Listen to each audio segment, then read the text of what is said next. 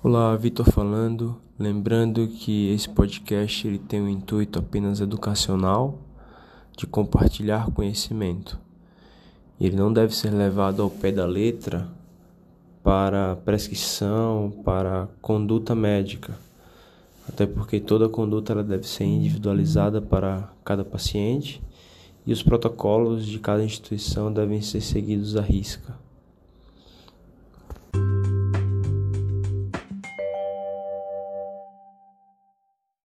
Olá, boa tarde a todos. Hoje vamos falar um pouco sobre o manejo do paciente após a, realização de uma angiografia coronariana, também conhecida como cateterismo cardíaco. Existem duas vias de acesso possíveis para a realização desse exame, que são a via radial e a via femoral. A via radial ela é preferível na maior parte dos casos, principalmente quando, quando o hemodinamicista ele não está esperando um procedimento muito complexo com uma anatomia coronariana muito complexa, pois ela está relacionada a, um, a menos complicações hemorrágicas, a um procedimento mais rápido e a uma internação hospitalar mais curta. Mas muitas vezes é necessária a via femoral.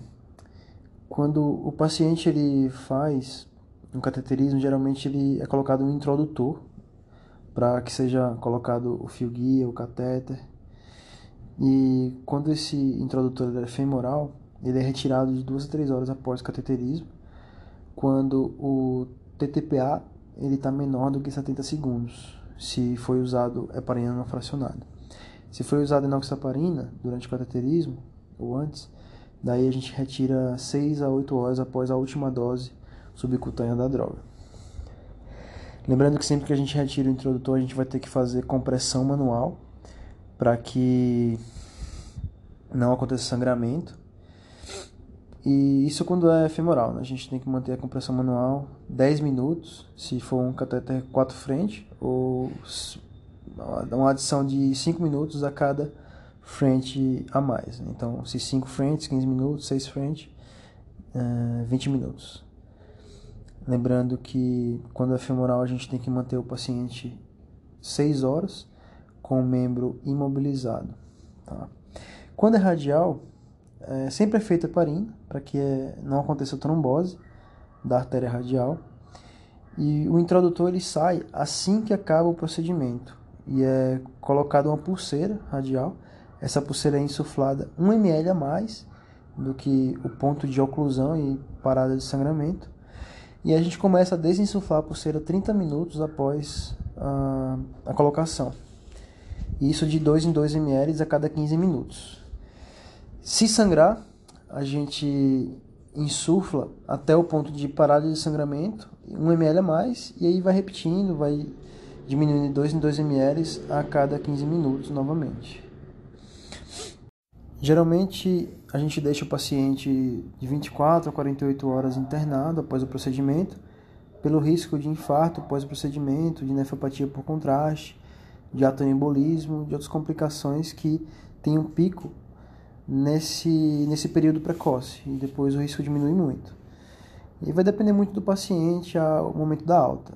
Quando a acesso é radial e o paciente tem uma angioplastia ou um cateterismo sem complicações, não tem muitas comorbidades, os exames de rotina feitos após cateterismo estão todos uh, normais, sem nenhum sinal de alarme, a gente consegue dar alta para o paciente muitas vezes no mesmo dia do cateterismo ou no, na manhã seguinte.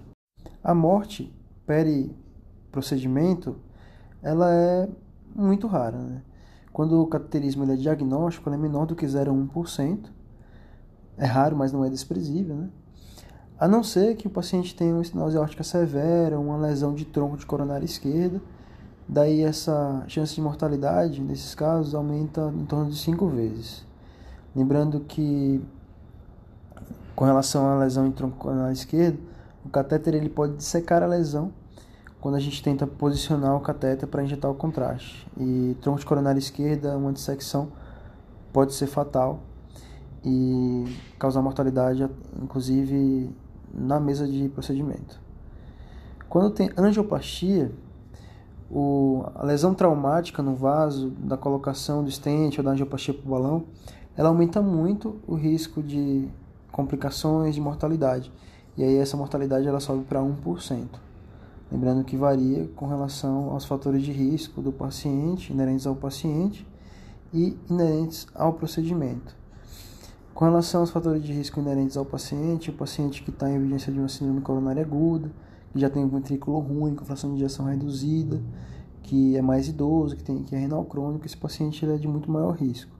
Já com relação à lesão, pacientes com calcificações severas vão ter risco maior de perfuração e de dissecções importantes, pacientes com múltiplas lesões em que são necessárias mais de uma angioplastia, ou quando nós temos um paciente que já fez uma revascularização cirúrgica e tem um enxerto venoso degenerado.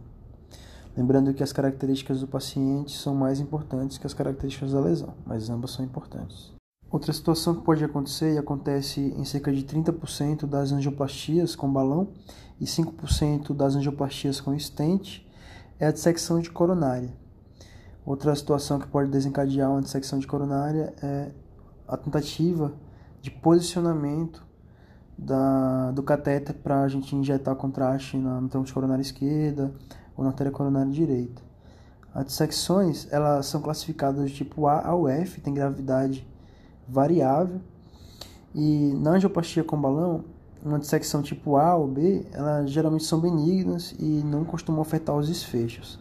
Já quando a gente coloca stent, qualquer dissecção é preocupante, pois mesmo dissecções mais limitadas, menos profundas como as tipo A e B, elas aumentam muito o risco de trombose de stent. E elas devem ser avaliadas com imagem intracoronária e aí, se tiverem características de alto risco na, na intração intracoronária, na tomografia de coerência óptica, elas devem ser tratadas, geralmente são tratadas com nova angioplastia. Lembrando que algumas dissecções elas podem se manifestar tardiamente, após aí 24, 48 horas. Por isso é muito importante no pós-procedimento imediato e em pacientes de alto risco, a depender de como for o resultado da angioplastia é, até mais tempo né, do que 24, 48 horas. Mas de rotina a gente fazer pelo menos uma monitorização aí na, de algumas horas. De dor, alterações eletrocardiográficas e se alta suspeita, alteração ecocardiográfica, pois algumas dissecções elas podem cursar com derrames pericárdicos por perfuração da coronária. Outra situação que pode acontecer, e acontece com frequência, é o infarto periprocedimento. O infarto com supra de ST geralmente está relacionado a uma trombose de estente agudo e o paciente vai ter um quadro dramático, com dor precordial intensa, supra de ST no, no eletro. Ele deve ser imediatamente encaminhado para a hemodinâmica para fazer uma, uma provável nova angioplastia nessa trombose de estente. Já o infarto sem supra, ele geralmente acontece por espasmos, microêmbolos distais, lesões de reperfusão e alguma dissecção de coronária que pode estar progredindo. O infarto periprocedimento é definido como aumento da troponina, principalmente se não tiver supra, né? Um aumento da troponina em 5 vezes o normal, associado a uma dor torácica, uma alteração eletrocardiográfica, ou uma nova disfunção segmentar no cardiograma, ou uma evidência angiográfica de obstrução se a gente mandar o paciente para hemodinâmica. Lembrando que esse corte de 5 vezes na troponina, né, no valor de referência do hospital, ele é usado para pacientes que não têm um aumento dos marcadores de necrose miocárdica prévios ao procedimento. Se ele já tinha um aumento de marcadores de necrose miocárdica, mas esses marcadores eles estavam estáveis ou estavam em decrescendo, esse infarto periprocedimento vai ser definido com uma elevação maior ou igual a 50% do último marcador antes do procedimento. Se ele entra com marcadores de necrose miocárdica em ascensão, ou o delta T para o procedimento né, em relação à dor, né, da dor até o procedimento ele é menor do que 24 horas, esse infarto vai ser definido apenas se o paciente tiver dor ou alteração no eletro, associadas a esse aumento de 50% nos marcadores de necrose miocárdica. Por essa possibilidade de infarto periprocedimento, a gente sempre colhe o marcador de necrose miocárdica após o cateterismo. Lembrando que alguns infartos periprocedimento eles podem ser clinicamente silenciosos. e a gente monitora o paciente para dor torácica. Dor torácica é muito comum após angioplastia. Cerca de 30% dos pacientes vão ter essa queixa na, nas primeiras 24 horas. E uma dor leve pode ser apenas pela distensão do vaso após a angioplastia. Mas também pode ser por microêmbolos, espasmo, alguma dissecção, trombose. E a gente sempre deve tratar essa dor, se for uma dor refratária, a gente sempre deve valorizar e considerar levar o paciente de volta para a hemodinâmica, conversar com, com o hemodinamicista, né, ver se tem indicação de retornar com o paciente para uma possível nova angioplastia. Tratar a dor com nitrato. E é, outra sinal de alarme, né, obviamente, se o paciente tiver alguma alteração no eletro ou alguma instabilidade hemodinâmica.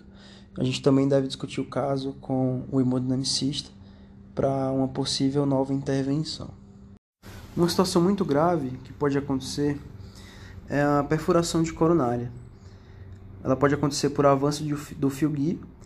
Geralmente essas perfurações por avanço do fio guia são limitadas e não costumam ser muito graves.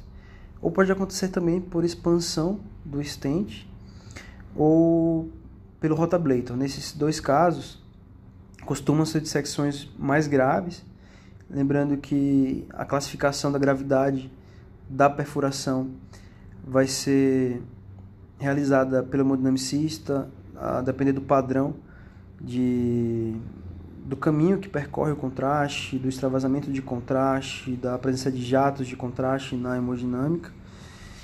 E aí, a depender dessa classificação, e da apresentação clínica do paciente, o hemodinamicista ele vai tratar a lesão com novas angioplastias, com balonamento prolongado para tentar conter esse sangramento, pois esse sangramento da, decorrente da perfuração coronária, ele pode comunicar com o pericárdio, causar tamponamento cardíaco e pode também comunicar com a cavidade ventricular.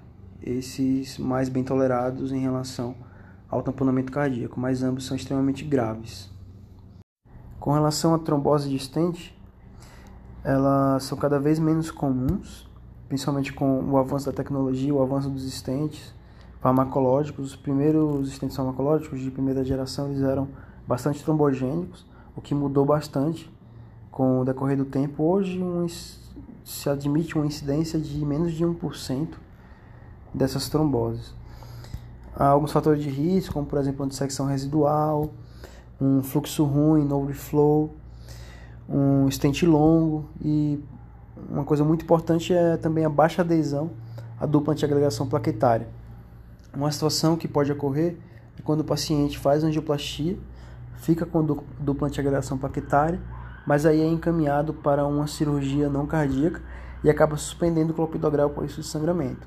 Isso vai aumentar muito a chance do paciente é, desenvolver uma trombose de stent.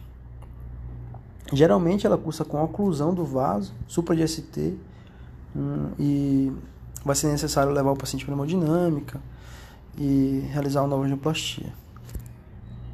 Outras complicações possíveis são as complicações relacionadas ao acesso. Lembrando que o acesso radial ele causa muito menos complicações. Já o acesso femoral ele pode cursar com hematomas inguinais, pode cursar com hematomas retroperitoneais. Geralmente o que vai acontecer nesses casos é que o paciente ele vai ter uma entrada acima do ligamento inguinal do, do cateter, o que configura um risco aí cinco vezes maior, pois geralmente a artéria femoral é compressível, ela não vai sangrar para dentro da cavidade retro, retroperitoneal, mas quando a punção ela é mais, mais ilíaca, daí pode acontecer sim um sangramento retroperitoneal que pode ser bem grave, pode levar o paciente a óbito por choque, por choque hipovolêmico. Sempre pensar nessa possibilidade se o paciente apresentar dor em flanco, dor, dor lombar, ou se ele tiver uma instabilidade hemodinâmica que não está melhorando prontamente com a administração de volume. Daí, se o paciente estiver instável, é importante levar ele de volta para a hemodinâmica, fazer uma angiografia pela artéria contralateral e aí diagnosticar e fazer o tratamento de acordo com, com os achados do exame, e aí vai depender muito da, da experiência do imunomicista e do protocolo da instituição. E aí, se o paciente estiver estável, a gente estiver suspeitando, geralmente é porque é um sangramento que já formou coágulo, que não está acontecendo de forma ativa, a gente pode mandar o paciente para tomografia para fazer o diagnóstico. Outra complicação possível é o pseudoaneurisma. O pseudoaneurisma ele acontece mais com punções baixas, geralmente punções de femoral superficial ou femoral profunda, pois essas artérias elas não são muito bem suportadas por estruturas ósseas e aí tem uma parede mais fraca, mais delgada também. E aí pode acontecer a formação desses pseudoaneurismas. Sempre é importante auscultar a artéria femoral do paciente no pós-CAT para a gente suspeitar de um pseudoaneurisma. E aí, se o paciente tiver um sopro, a gente deve pedir um ultrassom com Doppler. Geralmente o tratamento é conservador, com compressão, com injeção de trombina, principalmente quando o, aneurisma, quando o pseudoaneurisma é pequeno. Mas se ele for grande, aí vai depender da, do cirurgião vascular, mas maior do que 3,5 centímetros ele tende a ser de tratamento cirúrgico. Já a fístula arteriovenosa, ela também tem um risco em punções mais baixas, de femoral superficial e profunda. A gente também vai suspeitar se tiver sopro. E aqui geralmente é um quadro benigno, um terço fecha em um ano, e o restante costuma permanecer estável, sem causar grandes problemas. Mas é importante monitorar com ultrassom com Doppler, geralmente de 3 em 3 meses que vai ser feita essa monitorização. E corrigir cirurgicamente se o paciente ele tiver apresentando crescimento progressivo dessa fístula, se ele estiver apresentando trombose venosa, estiver apresentando também isquemia do membro ou alguma outra complicação. Isquemia do membro pode acontecer na punção femoral. Geralmente ela é causada porque o paciente já tem uma doença arterial oclusiva periférica grave e aí o introdutor está agravando essa obstrução. Daí, o primeiro passo geralmente é tirar o introdutor e reavaliar. Se não melhorar, a gente tem que pensar em dissecção da artéria femoral, em trombose, em alguma embolização. E fazer o ultrassom com Doppler urgente e solicitar uma interconsulta da cirurgia vascular para que seja definida a melhor conduta. Outra complicação bastante comum é a nefropatia por contraste. Recentemente tem se questionado a, a existência real dessa nefropatia por contraste mas lembrando que os estudos que questionaram essa existência, eles foram feitos para contraste intravenoso e não intraarterial.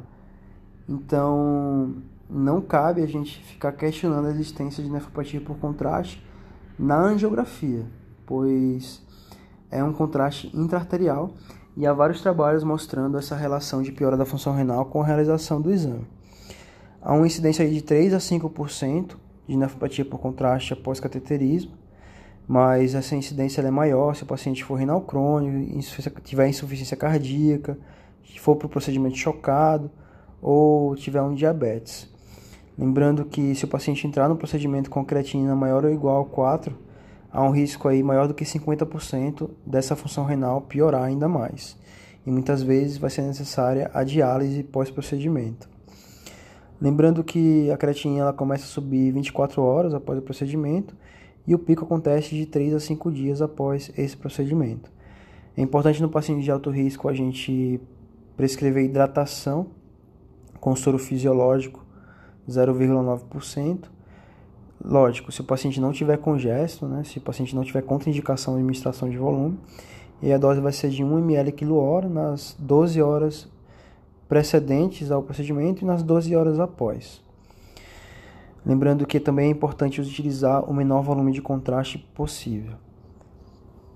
Outra complicação possível é o ateroembolismo, em que a passagem do catéter causa lesão endovascular com embolização de placas de colesterol à distância. E aí o paciente pode cursar com rebaixamento de nível de consciência, com déficits neurológicos, com piora da função renal, e geralmente ele vai ter uma eosinofilia no sangue periférico. É um quadro bem raro, pode ser bem complexo e grave.